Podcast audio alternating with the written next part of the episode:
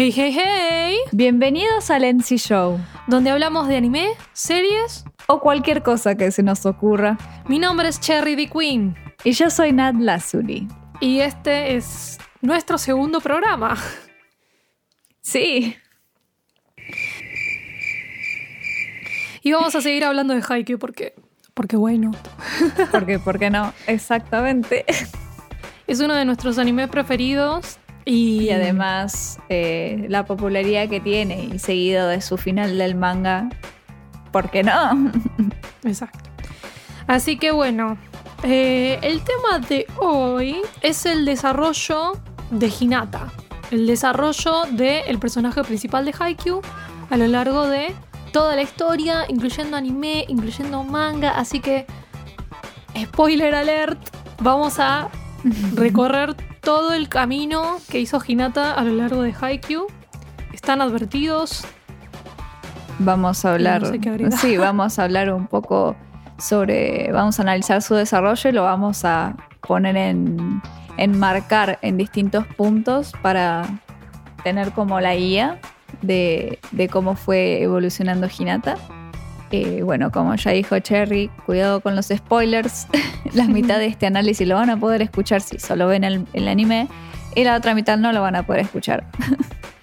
Pero bueno, eh, vamos a intentar ser lo más eh, realistas posibles y quizás alguna cosa de interpretación entre hablando entre nosotras, pero todos hechos canon. Obviamente, son todos hechos caros. Sí, son todos Nada de interpretaciones extrañas ni Ni cosas raras. sin sentido. No, no, no. Es eh, básicamente todo el camino que hace Hinata para crecer como personaje, como jugador de vóley. Y básicamente eso. Bueno, ya sabemos que Hinata Yoyo es el personaje principal de Haikyuu. Y se acerca al vóley eh, impresionado viendo al ver un partido en la calle de Karasuno, que es la escuela secundaria que después va a, querer ir. Sí, sí, él se ve inspirado por un jugador pequeño, de baja estatura, en las nacionales, el pequeño lo llaman el pequeño gigante, y a partir de ahí él se ve inspirado a empezar a eh, jugar vóley, ya que él también es pequeño de altura, y eso lo va llevando a lo largo de toda la historia, teniendo que pelear con, bueno, su mayor desventaja física, que es ser bajito, porque después Hinata casi no tiene desventajas. Es súper atlético, tiene una intuición muy, muy afinada, pero el problema de él es que es bajito. Es bajito para la posición que quiere jugar. eh, no necesariamente para el vóley, porque hay posiciones sí, que no se necesitan tanta altura.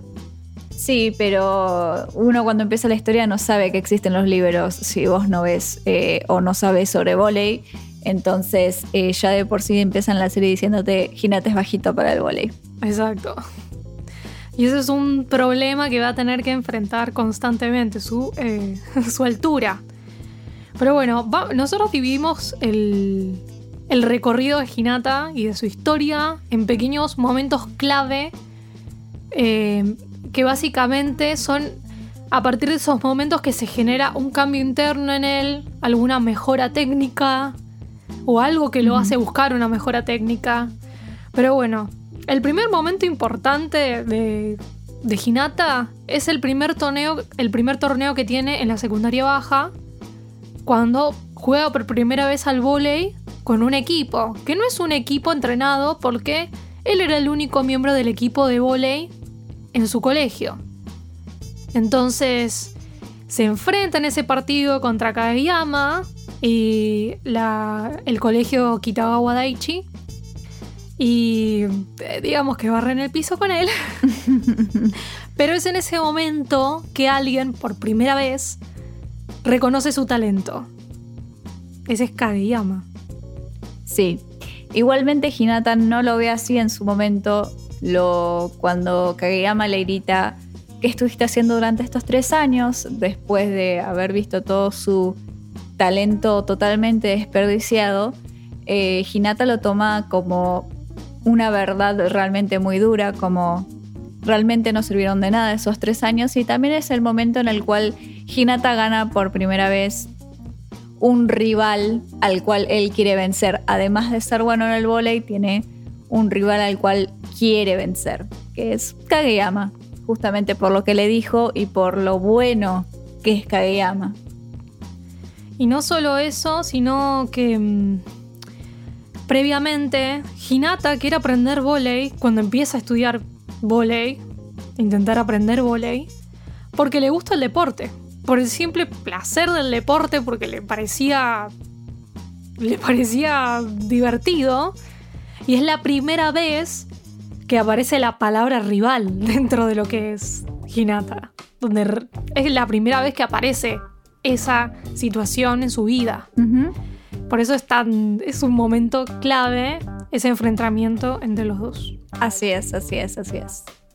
Siguiendo un poco la historia, luego de que el equipo de Kageyama barriera el piso con el de Hinata, Hinata le promete que va a ser el que más tiempo pasa dentro de la cancha y es el que va a terminar ganando cuando se vuelven a enfrentar. Y Kageyama simplemente le da la razón como diciendo entonces, vuélvete más fuerte. Por lo que al año siguiente, Hinata entra en su escuela deseada, Karasuno, su querida Karasuno, para totalmente emocionado y esperanzado para poder ser el nuevo pequeño gigante, el as del equipo, etcétera, etcétera, solamente para llegar a encontrarse que Kageyama también había entrado al colegio y ya estaba en el equipo de voleibol. Como él, era aspirante. Y obviamente se le rompe un poco el sueño porque él tenía la idea de ser bueno en la secundaria y en algún momento enfrentarse a Kageyama. Pero estando ahora en el mismo lo equipo, claro. Ahora lo tiene de compañero. claro. Entonces, tiene que aprender a trabajar con Kageyama y básicamente empieza a entrenar de verdad con un equipo de verdad que lo empieza a incluir como parte de su eh, de su set de jugadores estables dentro del equipo. Lo que tiene en Karasuno es que Hinata empieza a aprender de a poco lo básico, pero al bueno, momento que él y Kageyama se aceptan como compañeros, eh, el problema es que como Kageyama es un armador tan talentoso, compensa todo lo que a Hinata le falta. Entonces Hinata tiene la idea de que no es tan malo al principio de la historia. Entonces piensa también que es un poco su fuerza, que después de esto vamos a hablar. Básicamente Hinata es un jugador deficiente con un armador que compensa esas deficiencias. Es el talento de Kageyama el que le permite luchar dentro del equipo, el que, el que le permite ser un arma, básicamente. Más adelante, eso no le va a gustar tanto a Hinata. Se va a dar cuenta que no le va a servir. Así es, pero bueno. Pero después vamos a hablar de eso. Hasta llegar a ese momento falta. Luego vamos a hablar de eso. El segundo momento clave en la historia de Hinata es el partido de Karasuno contra la escuela Nekoma. Es un partido de entrenamiento que logra organizar el profesor Takeda y es un momento muy importante para Hinata porque resurge, primero que nada, resurge eh, la rivalidad entre Nekoma y Karasuno para el equipo y Hinata también gana un amigo y no solamente un nuevo rival, pero que también es amigo, que es Kenma, el armador de Nekoma. Esta rivalidad que surge entre los dos equipos les da a no solamente Hinata, sino a todo el equipo de Karasuno y al equipo de Nekoma, eh, los impulsa a esforzarse y poder llegar a las nacionales. Para poder llegar a las nacionales tienen que derrotar a todos los equipos de su prefectura. Entonces, no solamente Hinata va a querer ser el mejor jugador posible por ser el mejor jugador posible, sino que ahora tiene un objetivo claro que es llegar a las nacionales para poder enfrentarse a Nekoma y tener la famosa batalla del basurero entre los gatos y los cuervos. Y vos fíjate cómo mueven esos gatos. Son todos giles. vos fíjate cómo corren esos gatos. Son todos giles y le cabe el descanso. Perdón. Es más fuerte que yo. Bueno, en el primer torneo que va a jugar Karasuno, se va a enfrentar contra varios equipos. De uno de esos equipos es Dateco. Hacemos como una especie de mención especial porque es un- uno de los equipos que realmente pone en jaque a Karasuno. Pero no es que es importante particularmente para Hinata en un sentido personal de mejorar su propia técnica, pero sí es reconocido como rival por otros equipos en la prefectura. Así es. Por ejemplo, por Aone, que es uno de los Claro. bloqueadores de Dateco. Claro, por supuesto. Tienen como una relación de, de rivalidad, pero muy respetuosa entre los dos. Al principio Hinata está como muy asustado de Aone, Porque pero es muy después, alto. porque es muy alto y aparte tiene como una cara muy severa, pero ya después tienen como este respeto mutuo y mucha admiración por el otro. Bueno, el tercer momento clave del recorrido de Hinata es la derrota contra Oba Yosai. Ahí es el primer momento que Hinata se da cuenta su deficiencia técnica, que ya no alcanza con que salte alto y rápido. Porque la pelota va a llegar a su mano gracias a la increíble técnica de Kageyama. Pero el hecho de que no abra los ojos mientras está rematando hace que sea muy predecible a dónde va a ir esa pelota. Así es. El, además de que, bueno, Aoba Yosai es el enemigo principal de Karasuno al principio. Y si bien Hinata no tiene una rivalidad exacta con algún personaje como lo tiene, por ejemplo, Kageyama con Oikawa, pero sí tiene como este nivel de. Bueno, Aoba es un gran equipo. Y realmente a Hinata le afecta muchísimo la, derrota contra Aoba Yosai, no solamente por el hecho de lo que acaba de decir Cherry, de se da cuenta que su ataque rápido ya no está sirviendo, sino que empieza a darse cuenta que el que, el que tiene las falencias es él, pero Kageyama le hace sentir con las cosas que dice que realmente Hinata se empieza a sentir como no necesario en el equipo. Como que Kageyama entiende como que Kageyama le está diciendo no debería haberle hecho ese último pase a Hinata. Entonces se lo empieza a tomar un poco personal. Básicamente le dice que es prescindible para el equipo. Y justamente Ujú. Hinata quiere seguir estando en la cancha. Entonces es el momento donde se da cuenta que si no mejora su técnica, va a poder ser reemplazado muy fácilmente. Exacto. esa cosa que lo hacía único o indispensable para el equipo contra jugadores más fuertes, esa técnica no es infalible, Claro. básicamente. Bueno, siguiendo un poco esta línea, ya pasando para la gente del anime en la, la segunda temporada, el cuarto momento clave para la historia de Hinata es su encuentro con Wakatoshi. Eh, Wakatoshi es uno de los top 3 de los rematadores de las secundarias y pertenece al equipo más fuerte de su prefectura, Shiratorizawa. El encuentro con él, teniendo en cuenta que ellos perdieron contra Oba Yosai y luego Oba Yosai perdió contra Shiratorizawa, eh, lo cual fue bastante fuerte para Karasuno por el hecho de que, nada, a ellos les costó tanto y Shiratorizawa los venció como si nada.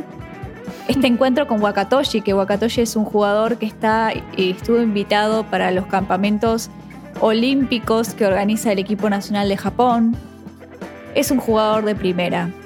Y este encuentro con Wakatoshi fue tan importante para Hinata porque este jugador de tan gran calibre le acaba de decir, le hace entender que realmente él no es nada, que es un jugador sin valor, que lo que hace no es nada muy increíble, realmente. Digamos que le toca el orgullo. Sí, bastante. Le toca el orgullo y le dice, es buenísimo. eh, sí, yo soy Hinata del concreto. A partir de ese momento, Hinata ya se había dado cuenta que necesitaba mejorar su técnica si quería permanecer dentro del equipo como un jugador estable y necesario. Eh, pero es como que se reafirma su determinación por demostrarle a, a Wakatoshi y a todo el mundo eh, cuál es su habilidad, qué es lo que puede hacer. Entonces, esto genera la primer pelea importante entre Kageyama y Hinata, ya que Es Hinata la le única, empieza. creo. ¿Qué? Creo que es la única. Sí, creo que es la única pelea importante, pero después están peleando todo el tiempo porque así se llevan ellos. Sí, son Es peleas pelea bobas. La pelea, la pelea real fue esta. la pelea real fue esta. Hinata le plantea a Kageyama eh, el hecho de querer empezar a practicar el quick abriendo los ojos para poder elegir en qué dirección rematar. Y Kageyama se ve un poco... mm, digamos que le da un poco de miedo porque así como está funcionando esa técnica funciona bien y tiene miedo de que al cambiar algo deje de funcionar y se ve afectada toda la dinámica de equipo. Entonces, digamos que no le gustó mucho la idea. y eso hace que se peleen muy fuerte y que no quieran jugar entre ellos. Kageyama le niega hacer eh, levantarle la pelota para que remate.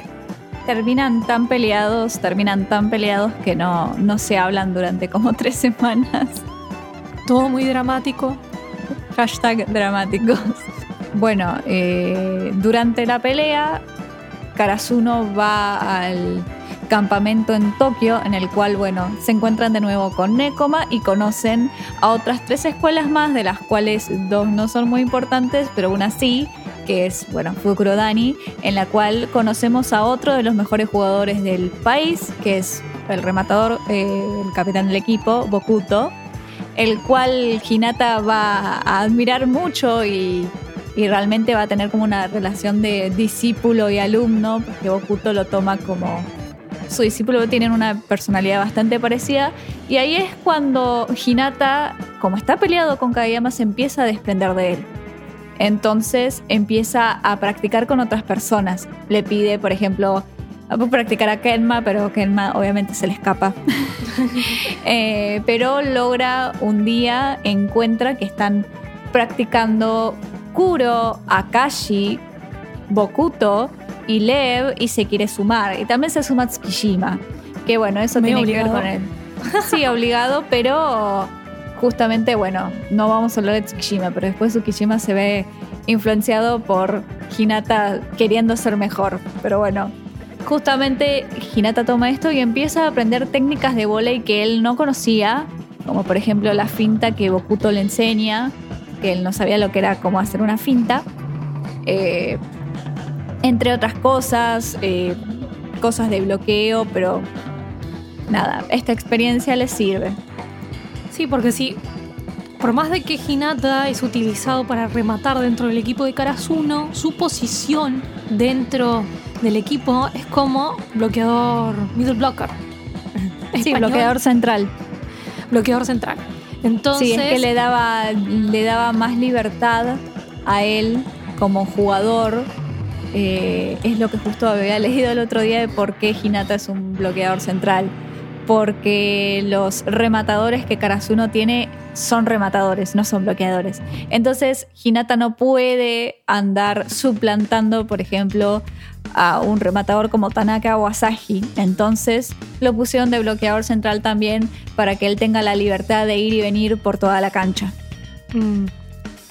También quería mencionar que previamente al campamento, en esas semanas previas que está peleado con Kageyama, Hinata se acerca al antiguo entrenador de Karasuno, el viejo Ukai, como le dicen, el viejo Ukai, El Ukai Original.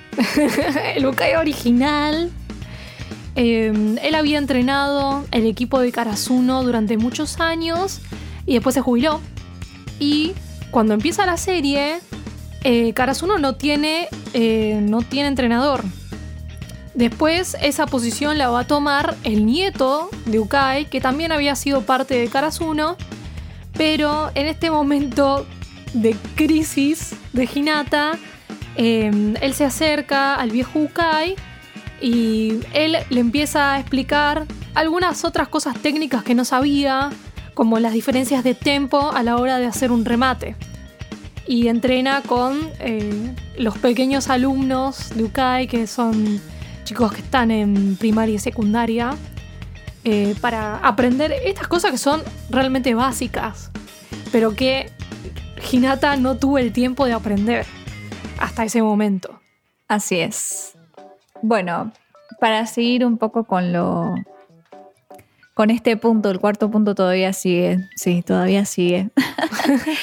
Eh, bueno, finalmente la pelea entre Kageyama y Hinata se termina arreglando en uno de los últimos partidos del día final del, del campamento en Tokio, cuando están contra Fukurodani. Kageyama logra, Kageyama durante todo el campamento estuvo intentando eh, hacer un nuevo quick, desarrollar un nuevo quick para un nuevo ataque rápido para ellos poder hacer, pero justamente no lo probó, lo terminó de desarrollar, pero no lo probó por miedo justamente a que la dinámica del equipo se rompiera. Pero Hinata obviamente se pasó bastante por el culo eso. Dijo, Y- no, lo vamos a probar igual. Claro, y cuando estaba por rematar y Kageyama dice, no, no lo voy a hacer. No, no, va a romper todo. Lo mira a Hinata y Hinata lo mira con esa cara salvaje que tiene y, le dice con los ojitos, le dice que no lo vas a hacer. Y al final Kageyama lo termina haciendo. Y les, y les sale, les sale perfectito. Todo el mundo se quedó, ¿qué acaba de pasar? Y ellos obviamente entraron en pánico. Pero fue el momento decisivo como el ataque rápido salió, está todo bien otra vez. Exacto. Es un momento muy particular para el equipo de Karasuno porque no solamente se había roto la dinámica de juego entre mm, Hinata y Kageyama, sino que es un momento eh, que previamente todos los otros jugadores estaban probando nuevas técnicas. Así es. Y cuando llegan al campamento, esas técnicas no las tienen completamente ajustadas. Pero eh, durante ese último partido con Fukurodani es cuando se empieza a acomodar todas estas técnicas y el equipo empieza a funcionar mejor. Así es. Y después, bueno, saltamos directo a las preliminares de la Spring High para llegar a las nacionales, en las cuales, bueno, eh, los chicos de Karasuno tienen un par de partidos. Hasta, bueno, se enfrentan de nuevo contra Oba Yosai con el ataque rápido mejorado y tienen el mismo, como el flashback del- de la primera vez, del primer partido contra Oba Yosai, ese momento final del ataque rápido perfecto, pero acá la diferencia es que Hinata tiene los ojos abiertos, el ataque rápido está mucho más desarrollado y puede ver lo que tiene que hacer, justamente por los, eh, los consejos que le dio Bokuto de dónde golpear al momento de tener un bloqueador enfrente. Exacto. eh, Hinata puede meter el punto final y ganar a Oga Yosai. Y bueno, después está el partido final de las preliminares de la Inter High contra Shiratorizawa, que es un partido bastante importante. Dentro de la historia de Hinata, si bien no es el, más, eh, el partido más importante para él justamente, sino bueno, por ejemplo, para Tsukishima. Pero Ujú. Hinata eh, al final del partido se ve movido un poco porque Sh- Wakatoshi todavía no lo reconoce como un, un rival digno. Es como, sí, me ganaste, pero todavía no... Todavía haces no sos mucho. nada especial. Claro, todavía no haces mucho. Es como que Wakatoshi igualmente lo quiere literalmente pisar todo el, todo el partido, pero eh, no logra. No logra hacer que Wakatoshi lo reconozca. Esto lo va a hacer mucho más adelante. Pero Lo bueno, va a hacer mucho más adelante cuando empiece a mejorar de verdad. claro. Y así terminamos el cuarto punto. Cherry, por favor, seguí. Gracias, Nat. El quinto momento clave dentro del recorrido de Hinata es el campamento de Shira Torizawa. ¿Cómo llega Hinata al campamento de Shira Torizawa? En realidad, no llega. Siendo un estúpido. No llega. Se cola al campamento con Shira Torizawa. ¿Por qué? Porque al- desobediente. porque es un nene desobediente y además no puede con su orgullo. Porque al terminar las preliminares y ser seleccionados como los representantes de Miyagi para las nacionales, ellos eh, eh, terminan y tienen como un pequeño lapso, creo que es en el verano, tienen un pequeño lapso No, eh, no, donde no. siguen entrenando. Eh, tienen. eh, las preliminares son en octubre y las nacionales son en enero. Entonces tienen como esos dos meses.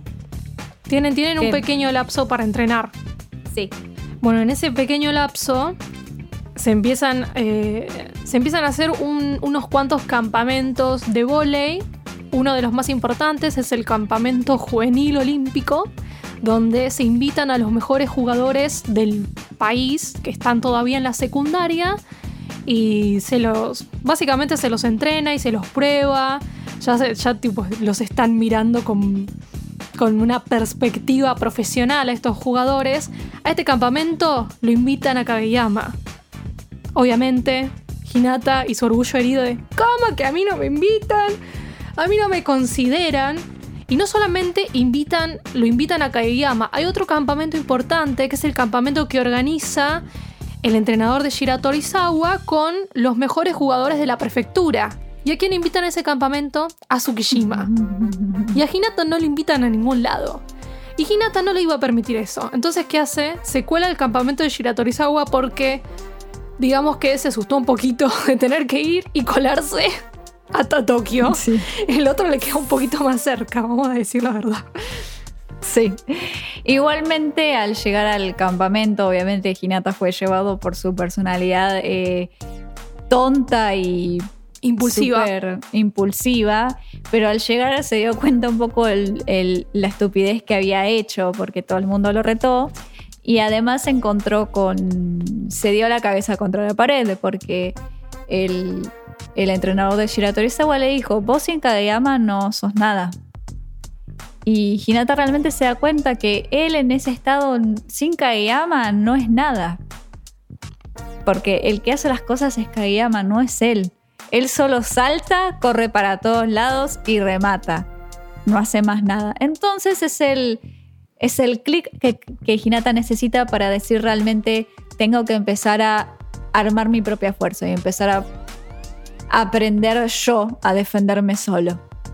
Y es también, obviamente, Wakatoshi cuando lo ve en el campamento y ve que el entrenador de Shiratorizawa lo dejó estar en el campamento como un recoge pelotas, para decirlo en español, un ball boy. Eh, Wakatoshi lo mira, Wakatoshi lo mira y le dice, y le dice, ¿por qué estás acá si no fuiste invitado? Y él le dice, no, de- de-". y ahí Wakatoshi le vuelve a a repetir, ¿qué haces acá?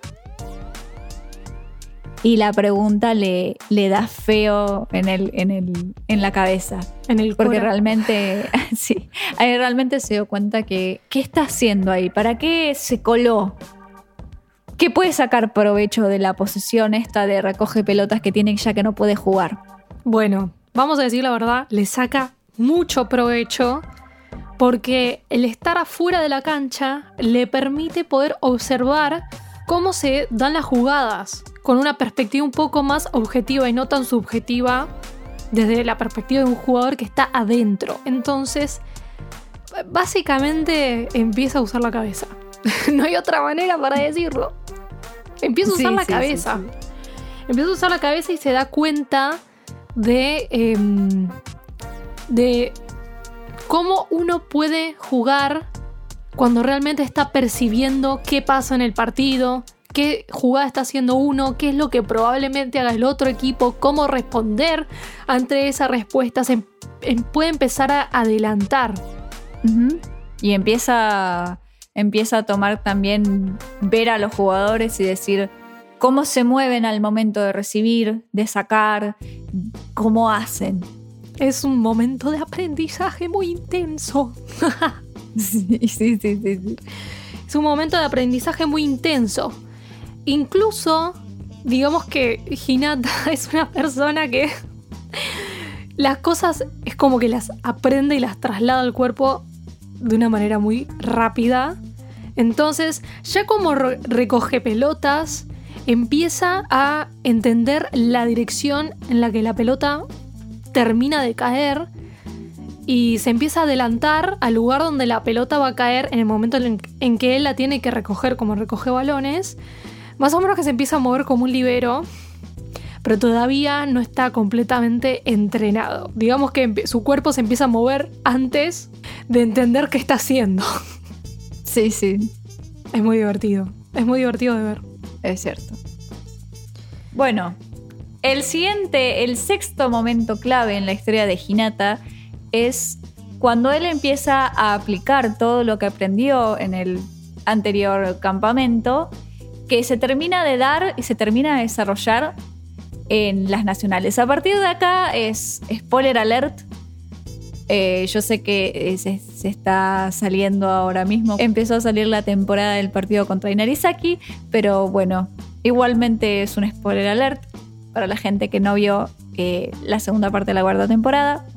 En el partido de Inarizaki, ya de por sí al inicio de las nacionales, en el primer partido de las nacionales, Hinata ya empieza a dar indicios de que se va a poner en el lugar para recibir, que empieza a, a poner en práctica lo que aprendió en el campamento. Y en el partido de Narizaki se termina de cerrar. En el partido de Narizaki eh, hay un remate del, del, del as del equipo de Narizaki, Aran. Y creo que Inarizaki estaba a punto de ganar el partido con ese punto. Eh, y Hinata está perfectamente en el lugar donde tiene que estar. Y recibe la pelota y la devuelve con una limpieza total. Que Kageyama no puede decir más que esa recibida fue perfecta. Pero obviamente no se lo dice porque Kageyama es un orgulloso estúpido. Eh, Exacto. y bueno, y a partir de ahí Hinata empieza a recibir. Y realmente, sin decir mucho, empiezan a ganar el eh, ganaron el partido contra Inarizaki porque Hinata empezó a funcionar. Como eh, para recibir y para bloquear. Porque durante todo el partido está bloqueando a Osamu. Y bueno, el spoiler alert, el punto final lo, lo, lo marca él con Kageyama bloqueando eh, el rápido de, de Atsumu y Osamu. Pero más allá de eso, incluso Tsukishima confía en él en medio del partido como sé que vas a estar ahí, porque me di cuenta que realmente aprendiste. Y como yo no los puedo bloquear, tenés que estar vos ahí para recibir esa pelota que no bloqueé. Entonces, bueno, ahí empieza como a funcionar. Ahí empieza bueno. a jugar de verdad. Sí, sí, y eso, y eso justamente de darse cuenta que lo que es saber jugar y poder jugar bien hace que se quede aún más enganchado del vole, con un sentimiento totalmente de que no se puede quedar quieto, que queda como resonando. Bueno, el séptimo momento importante dentro del recorrido de Hinata es el partido con los hermanos Milla. Que tipo, ya los mencionamos antes, ¿no? Sí, sí, sí, es cierto. Pero por otra cuestión, no solamente durante ese partido, Hinata realmente termina de poder aplicar toda su técnica, sino que se da cuenta de que hay otros armadores que pueden armar para él. Esto se termina de solidificar eh, cuando tienen el siguiente partido contra Kamomedai, que tiene a uno de los jugadores eh, más destacados y más importantes dentro de las ligas juveniles, que es Hoshiumi, y Hoshiumi le dicen el pequeño gigante, que es lo que él quería hacer. ¿Por qué le dicen el pequeño gigante? Por su, Hoshiumi. por su completa habilidad para hacer todo. Punto. Hoshiumi. A Nat le encanta Amor Hoshiumi. de mi vida. Nat le encanta Hoshiumi. Le encanta. Lo amo. eh, ¿cómo no amarlo, no? Bueno, pero, o sea, como ya dijo Cherry, es el momento en el cual Hinata se da cuenta que puede ser alguien sin Kageyama. Porque hasta ese momento ningún armador podía ponerse como al nivel de la rapidez que Hinata va. Aprovechar la rapidez a la que Hinata puede llegar. Pero en el partido del contra Inarizaki ve que Atsumo tranquilamente lo puede hacer con su gemelo. Entonces se da cuenta que Kayama no es el único que puede llegar a hacerlo. O sea, Atsumo ya está, fue invitado al mismo campamento que Kayama, entonces es como que obviamente Atsumo es un muy buen armador, es considerado el mejor armador de las secundarias. Y obviamente Hinata dice, si quiero que los armadores fuertes armen para mí, tengo que ponerme al nivel. Y ese, ese es el pensamiento con el que Hinata empieza a crecer a partir de ahí. ¿Y quién Obviamente, estuvo bueno. también en el campamento nacional? Eh, Hoshiyumi. ah, sí, obvio, por supuesto. Pero ya, ya lo dijiste. Pero, eh, ¿cómo se llama? Bueno, justamente en el partido de Kamomedan se, también se solidifica esto, también se solidifica eh, la manera en la cual Hinata se vea dentro del equipo. Porque él cuando empieza en Karasuno, él quiere ser el as del equipo. El as, el as, el as. Y Kageyama de manera muy cruda le dice que él nunca podría ser el as. Porque es bajito, no tiene fuerza, eh, etc. Eh, pero que él con su rapidez podría hacer tranquilamente otra cosa. Y Kageyama rápidamente... Entonces, perdón, Hinata le dice, entonces voy a ser el pequeño gigante. Y Kageyama le, le pone, le deja la idea del sobrenombre, para decirlo en español, eh, el soñuelo definitivo, el soñuelo perfecto. Y a Hinata no le gusta nada cuando se lo cuenta, porque es como que, ay, pero señuelo, pero no. Eso no suena Eh, cool. Exacto. Pero es en el partido de, de Kamomedai, cuando el encontrarse con Hoshiumi y entender lo que es el pequeño gigante, se da cuenta que su papel en ese momento no es ser el pequeño gigante, sino ser un señuelo. Él tiene que aprovechar y aprender a usar su rapidez y sus saltos para engañar a los bloqueadores. Entonces ahí va Kageyama y le dice, quiero que a partir de ahora me digan el señuelo definitivo. Y Kageyama le dice, al fin. Exacto. Em, después. Te dejo la mención especial. Ah, sí, tenemos una. un- la mención especial de Lía. La mención especial de Lía es el momento en que la salud de Hinata flaquea en el partido con Kamomedai. Y esto lo lleva a que lo saquen del partido en un momento crucial. Es un momento bastante dramático. ¿Qué ibas a decir, Nat? La puta que te parió Hinata. ¿Qué pasa? Si sos un yomo que se la pasa corriendo y saltando y encima de Sin que eso parar. consume sí, sin parar, ¿no? Y que eso consume muchísima energía. Encima venís de tener un partido muy intenso en la misma jornada y vas por el segundo. Por, es en el tercer set que pasa esto, ¿no? Sí, es en el, No me en estoy el- confundiendo. en los punto 20. En el punto 20 del Tipo, tercer el- set. es, es como, ¿por qué en el peor momento? Sí, sí, sí, sí, sí. Eh, es un momento muy dramático para Hinata porque le falta muy poquito para ganar. Y mm, lo tienen que sacar sí o sí porque el cuerpo ya no le responde. Tiene temperatura y es el momento del discurso eh, de Takeda donde realmente Hinata se da cuenta de lo importante que es cuidar la salud de uno para el equipo, no solamente para uno, sino para el equipo y para poder estar más tiempo en la cancha. Si uno realmente cuida de la salud de uno, puede permanecer más tiempo en la cancha. Entonces, Sí. eh, ese sería como un momento para darse cuenta de que, bueno, sí, es rápido, salta muy alto y tiene mucha energía, pero justamente es como su último, su único recurso importante para jugar. Entonces, lo que va a tener que hacer Hinata después, para poder estar más tiempo en la cancha, es que esa habilidad que tiene sea una de múltiples habilidades para, eh, para no agotarse y para poder estar más tiempo jugando, básicamente. Sí, yo quería agregar dos cosas. Una cosa del discurso de Takeda y otra que, bueno, antes, venía antes del partido contra Kamomedai. Eh, sobre el discurso de Takeda, también Takeda le dice claramente, por las desventajas que vos tenés, o sea, tu altura, vos tenés que estar al 100% de rendimiento siempre. No podés estar a menos. Porque si no, no vas a poder ponerte al nivel.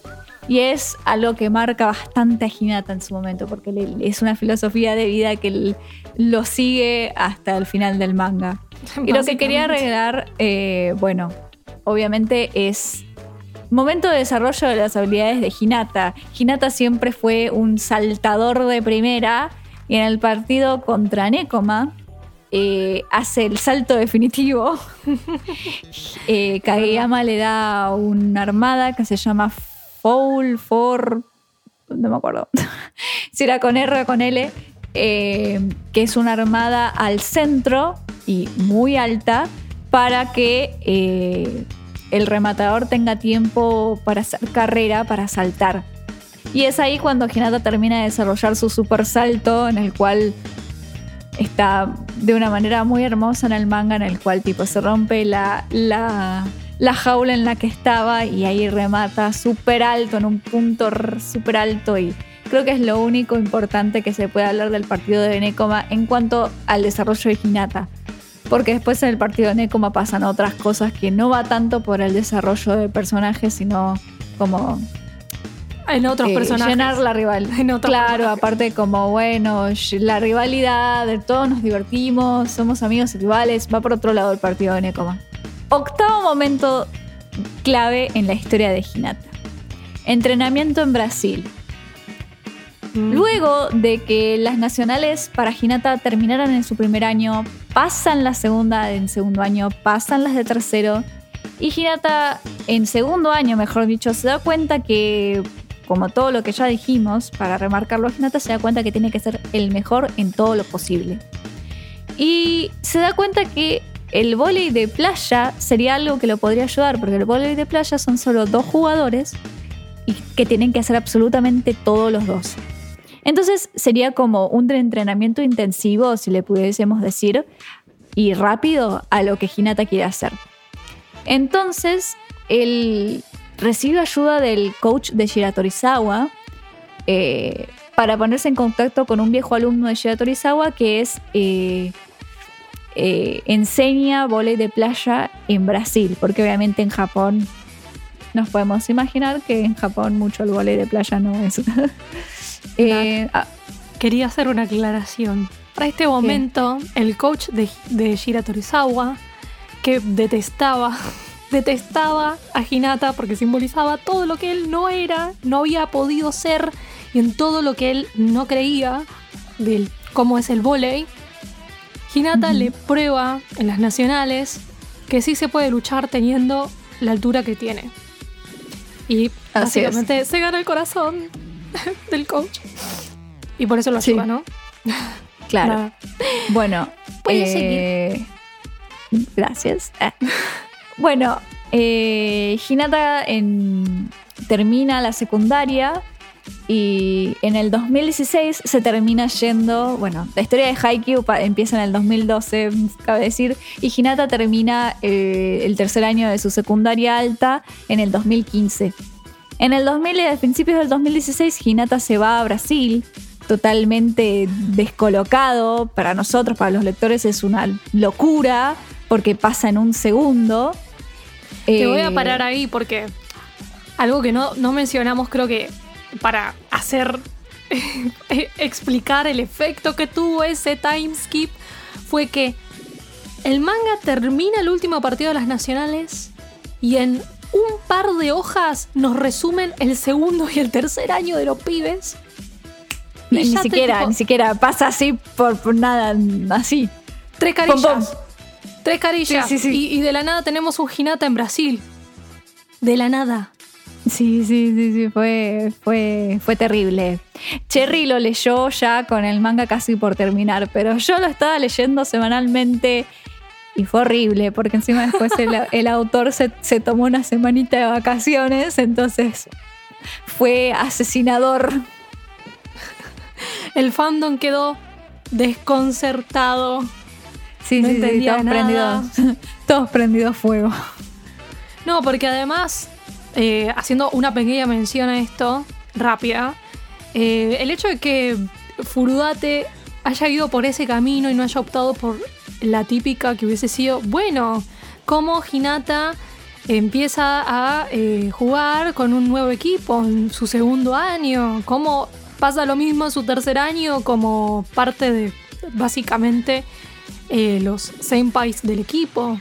No, Claro. ¡Pum! No, no. Segundo o tercer año, no sabemos qué pasó.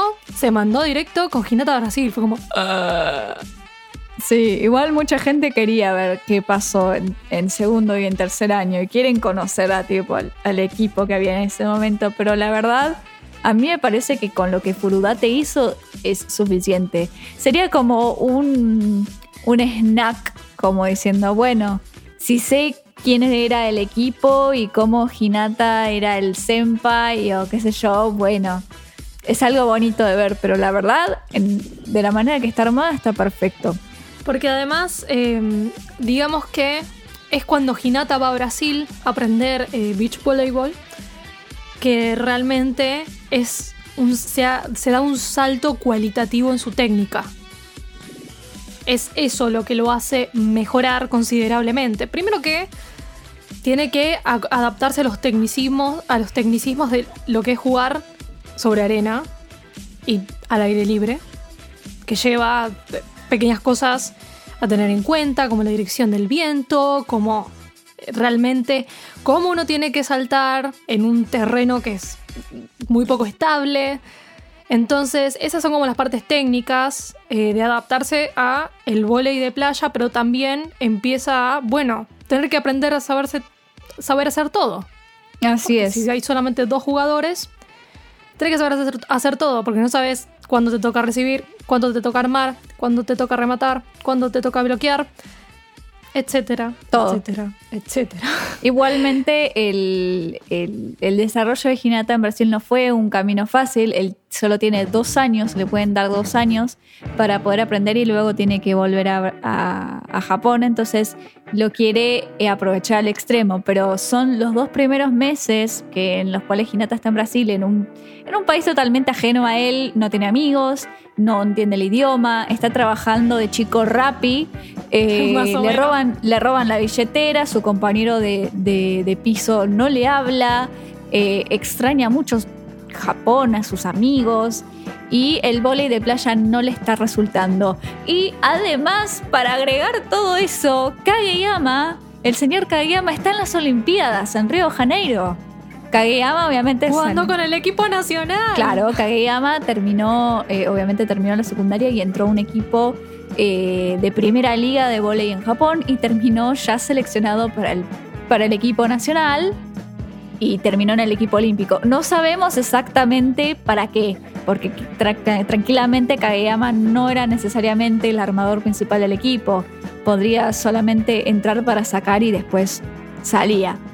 Pero bueno, entonces son todos estos eh, pequeños detalles que van como realmente poniendo un poco mal a Hinata.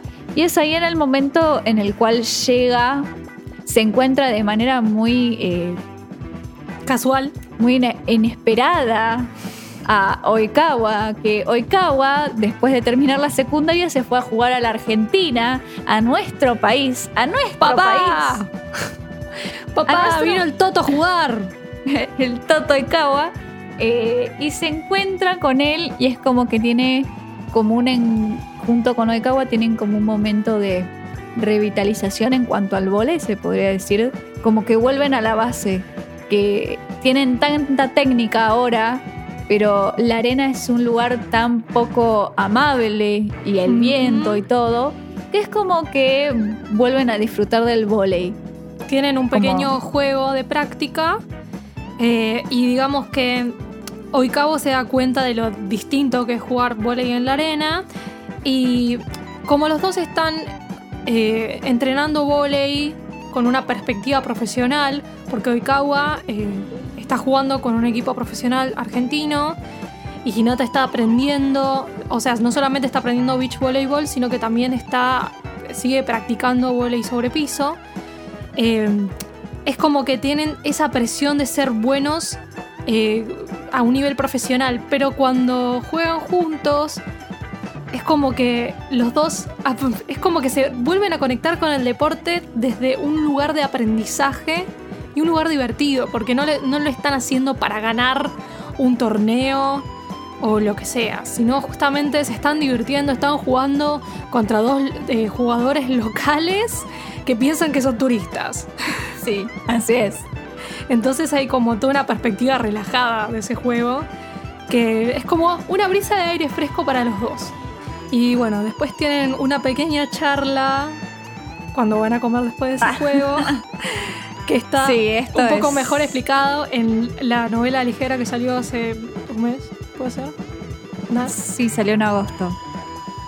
Eh, y bueno, vos que la leíste, No, no la leí, pero leí esa escena. O sea, eh, la novela habla sobre momentos post-times, o sea, eh, post-secundaria. Y toca varios momentos dentro de, la- de las historias de los personajes. Y hay un momento que hace alusión a la, a la parte en la cual eh, Hinata está con Oikawa. Y Oikawa le pregunta a Hinata si va a ir a ver a Kageyama las Olimpiadas. Eh, porque nada, es ahí en Río de Janeiro. Y Hinata le, le dice un poco triste que no va a ir. Y le dice, ¿por qué? Y, Ka- y Hinata le dice que no, que no está listo para ver a Kageyama todavía. Es como que teniendo en cuenta lo frustrado que estaba con el volei de playa y todos esos temas, le dice, Kawa, todavía no estoy listo. Cuando ya haya completado mi entrenamiento, lo voy a ver. Y como, bueno, sos un dramático, haz lo que quieras. sí, la verdad que es un dramático. Sin, sin Señora, contar es que una señora después... dramática. Sí, sin contar, spoiler alert, después lo que dice más adelante en la novela diciendo Kageyama me cambió por las Olimpiadas. Señor, ¿qué dice? ¿Qué dice? ¿Qué dice? Por Porque Dios. nota de color. Encima en la novela te dicen como que Kageyama y Hinata no son muy cercanos afuera del volei. Y después Hinata dice eso, es como, pero vos sos tú. No. Bueno, volvemos a la seriedad. Volvemos a la seriedad. El siguiente momento importante para mm, el recorrido de Hinata es el partido. Yo diría que es Hinata versus Kageyama, como debió haber sido en la secundaria y no pudo ser, pero esta vez Definitivo. como jugadores profesionales de equipos en Japón. Es el equipo, es, eh, el partido donde se enfrentan los Black Shackles, que es el equipo donde está Hinata, y los Adlers, el equipo de Kageyama. Hinata vuelve, o sea, ya de por sí nos dan a entender que Hinata volvió con una técnica impresionante porque los Black Shackles tienen. es un equipo de primera liga.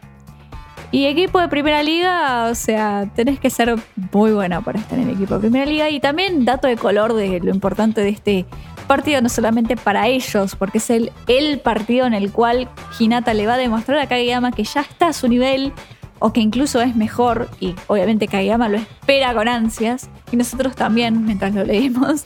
Eh, es también el, partido en cual se, enfrenta a la generación monstruo, se llama dentro del manga, en el cual es, del lado de Hinata está Bokuto, eh, el mejor armador de las secundarias, Atsumu, y el mejor rematador de las secundarias, Sakusa, de Itachiyama. Y del otro lado, en el equipo de Kageyama, está Wakatoshi y están Hoshiumi. Entonces son ellos siete, que son la generación monstruo. Y es nada, es un partido súper intenso porque realmente se nota el salto que es un partido de secundaria a un partido de profesionales de primera liga. Es impresionante. El Y es en el- técnico. Sí, y es el momento en el cual Hinata demuestra que Brasil rindió los frutos, pero de acá a, a 30.000 años. O sea, Digamos Es- que esos dos años le sacó el jugo. le sacó mucho jugo, le sacó hasta el jugo imposible de sacar. Es impresionante. Es un Lo momento. bueno. Es un momento de orgullo encima. Uno está tipo. No, lo- no podés creer no puedes creer lo que hace y cómo juega y, y estás tipo todo el tiempo, "Ah, no puedo creer que hizo esto y que hizo aquello y que hizo lo demás allá. Y no solamente sos vos, Kageyama del otro lado de la red está impresionado y todos sus otros rivales, Wakatoshi, sí, ta- están todos sorprendidos por este avance técnico. En este partido. Hinata entra reemplazando al rematador titular de los, eh, de los Black Jackals. Entonces, con ese nivel incluso, es, eh, digamos que, es un poquito dispensable, lo cual es un poco triste. Pero el haber tenido esa oportunidad es, es impresionante. No, a ver, ese era, es el, es el, es el, era el, ¿cómo se llama? Era el juego debut de Hinata. A ver, Exacto. Hinata nunca habría jugado un, un, un partido con los Jackals. O sea, pensá que entró en los Jackals. No es triste, porque entró en los Jackals ese año. No, y no sí, habían obviamente. tenido y no habían tenido un partido oficial hasta ese. Ese es literalmente el primer partido de la De la temporada, de, ¿no? de la temporada de, de partidos de ahí de Japón. O sea, Hinata entró y claramente a los Jackals le demostró lo bueno que era. Y bueno, estuvo de. al tipo que estuvo siempre como rematador, que era Oliver Barnes, Barnes que es un super monstruo, un osazo de dos metros. Pero ahí está la ironía, en la cual Hinata se volvió tan indispensable como jugador, porque en todo el partido lo vemos hacer todo. Saca súper. O sea, saca como Kageyama, arma increíble, bloquea increíble, remata increíble, recibe de manera increíble eh, que están todos los ex compañeros mirando el partido y Daichi, que siempre fue excelente en la defensa, no puede creer cómo Hinata, literalmente citando sus palabras, nunca pone una rodilla en el piso. Tiene una estabilidad tal que se la dio la arena que es inmovible, literalmente. Y bueno, obviamente es hermoso de ver cómo barre el piso con todos. Al final, al final es muy gracioso ahora que lo pienso. Que Kageyama le había dicho que antes, que antes que jugar con él prefería hacer todo solo. Y ahora Hinata puede hacer todo solo. Sí. Bueno, pero igualmente Obviamente necesita del equipo, ¿no? No. Pero la, la habilidad de hacer todo solo la tiene. Sí, igual Kageyama también tiene la habilidad de hacer todo. Pero bueno, eh, nada, es algo como muy inspirador y realmente es un partido buenísimo porque demuestra todo lo que Hinata puede hacer y, y termina triggereando cosas muy interesantes en Kageyama. Eh, realmente es, es, es el partido, el, el partido que ellos dos se merecían. Y es súper reconfortante ver cómo el ciclo se cierra. Termina de cerrarse el ciclo de ellos como rivales. O sea, no se cierra. El ciclo literalmente al final del manga te dan a entender que el ciclo de ellos como rivales va a seguir hasta el final de sus vidas. Pero Exacto. eh, es el ciclo que cierra el que, el, el que empezó al principio de la historia, en el cual Hinata le prometió a Kageyama, yo voy a ser el que te venza, el que más tiempo va a estar adentro de la cancha. Y es cierto, al final... Spoiler fue- alert le gana el partido. Sí, sí, ya estamos todos spoiler hace media hora. Le termina, termina ganando el partido con. Y esto es lo poético. El punto final lo terminan ganando porque Hinata hizo de señuelo. Hizo de señuelo y engañó a Kageyama con el bloqueo. Y el, y el punto, bueno, lo metió Bokuto. Pero fue como. También se cerró ese, ciclo. Eh, durante todo el partido Hinata se está usando el señuelo, realmente se está usando el señuelo para que las pelotas vayan a él y reciba él a propósito. Y bueno, en este, en este partido obviamente Wakatoshi lo reconoce como su rival de verdad. Kageyama también lo reconoce, le dice, lo mira a través de la red de manera amenazante, le dice, llegaste, llegaste. Y bueno, Hoshiumi ya lo reconocía como su rival y hasta dice, es, eh, creo que es un poco mejor que yo, pero a partir de ahora no importa porque vamos a ser compañeros en el equipo nacional. Y eso nos llega al último momento. sí, el último, el último punto de nuestros momentos clave, que es el final del camino de Hinata, es el último partido del el, último, el capítulo final, en el cual ya el final de los partidos de, de los Jackals contra los Atlas, vemos que a Kuro, a un Kuro post-time skip que trabaja para el departamento de, de deportes en Japón, eh, que se le acerca a Hinata y claramente uno entiende que lo van a, le van a pedir que entre al equipo nacional. Y en la página final del anteúltimo capítulo es en el 2021, sí chicos, el COVID pasó en el mundo de Haikyuu. efecto. Se lo ve a Hinata con el uniforme del equipo nacional junto a Kageyama con sus para volver a cerrar ciclos con los números con los que ellos empezaron en Karasuno. El capítulo final consta de spoiler alert, el boss final, que creo que nadie se esperaba que el boss final fuese él, pero bueno, el boss Oh. final es Oikawa y el equipo argentino en las Olimpiadas, lo cual nos a mí a Cherry nos nos, nos llenó de orgullo eh, mucho. Eh, y bueno, es cerrando el ciclo de Hinata y Kageyama como compañeros, porque nunca hay que olvidar, Hinata y Kageyama son rivales, Exacto. pero además de rivales, son los compañeros definitivos. Y nada, Hinata, logró llegar al, al punto del que el deportista, el punto más alto que un deportista puede llegar, que es ser parte del equipo nacional de tu país y ir a las Olimpiadas. Y después de eso, Hinata es em, elegido por un equipo profesional en Brasil, ¿no? Si no me equivoco. En Brasil, Kageyama se va a un equipo profesional en Italia y te dan a entender que van a competir uno contra el otro en la competencia mundial de la Federación Internacional de Voleibol en, de Voleibol en Rusia en 2022. Entonces, son compañeros en las Olimpiadas y son rivales a nivel profesional. No, son compañeros en el equipo nacional en general, no solo en las Olimpiadas. Bueno, también. Tipo, hay, Pero cuando tienen partidos como equipo claro, como equipo nacional. en el equipo olímpico. No, equipo Y sí. nacional, no solo el equipo olímpico.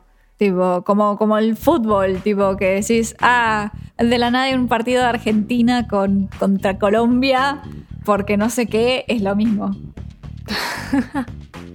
no solamente el- el- la competencia de la, del- de la FIB, son, son otras más, ¿no? Pero bueno.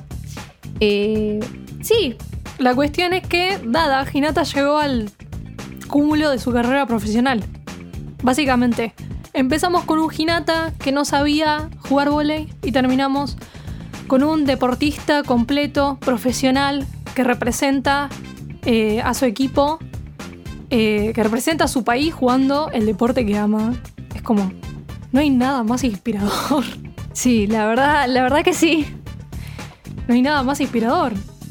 Sí, sí. Es, es lindo ver el recorrido de, de Hinata, cómo va aprendiendo y, y creo que se puede aplicar un poco la vida de cada uno. Esto ya es, es, un, es un análisis personal, pero es lindo poder ver en un anime cómo un personaje eh, tiene todo ese recorrido de aprendizaje hasta en- a un nivel profesional y le da un poquito esperanzas en el campo al que cualquier persona se dedique, que sí se puede llegar hasta ahí con esfuerzo, pero se puede llegar y siempre siendo teniendo una perspectiva optimista eh, Incluso, y, y creyendo que es uno el que puede seguir mejorando. incluso si tenés algún tipo de desventaja, como la que tiene Hinata, Hinata tiene la, la peor desventaja que se podría tener para, o sea, literalmente durante toda la historia le están diciendo, vos nunca te van a prestar atención porque sos bajito.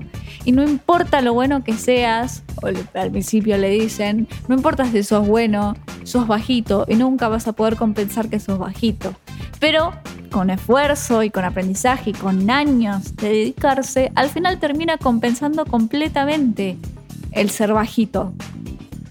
Y bueno, eso es muy inspirador, como aunque tengas cosas que te impidan en un inicio o que te digan, bueno, no servís para esto porque tenés esta falencia, que eso no deje que eh, no te Te detenga de perseguir tus Exacto, que te detenga al momento de hacer lo que quieras.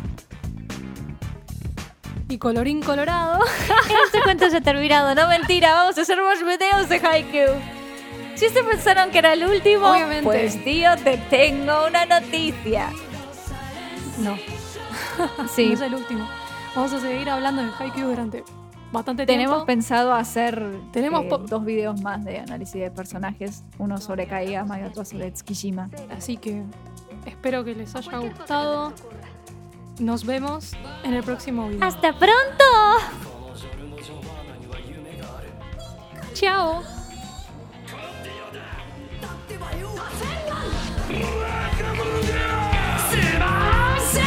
Bankai!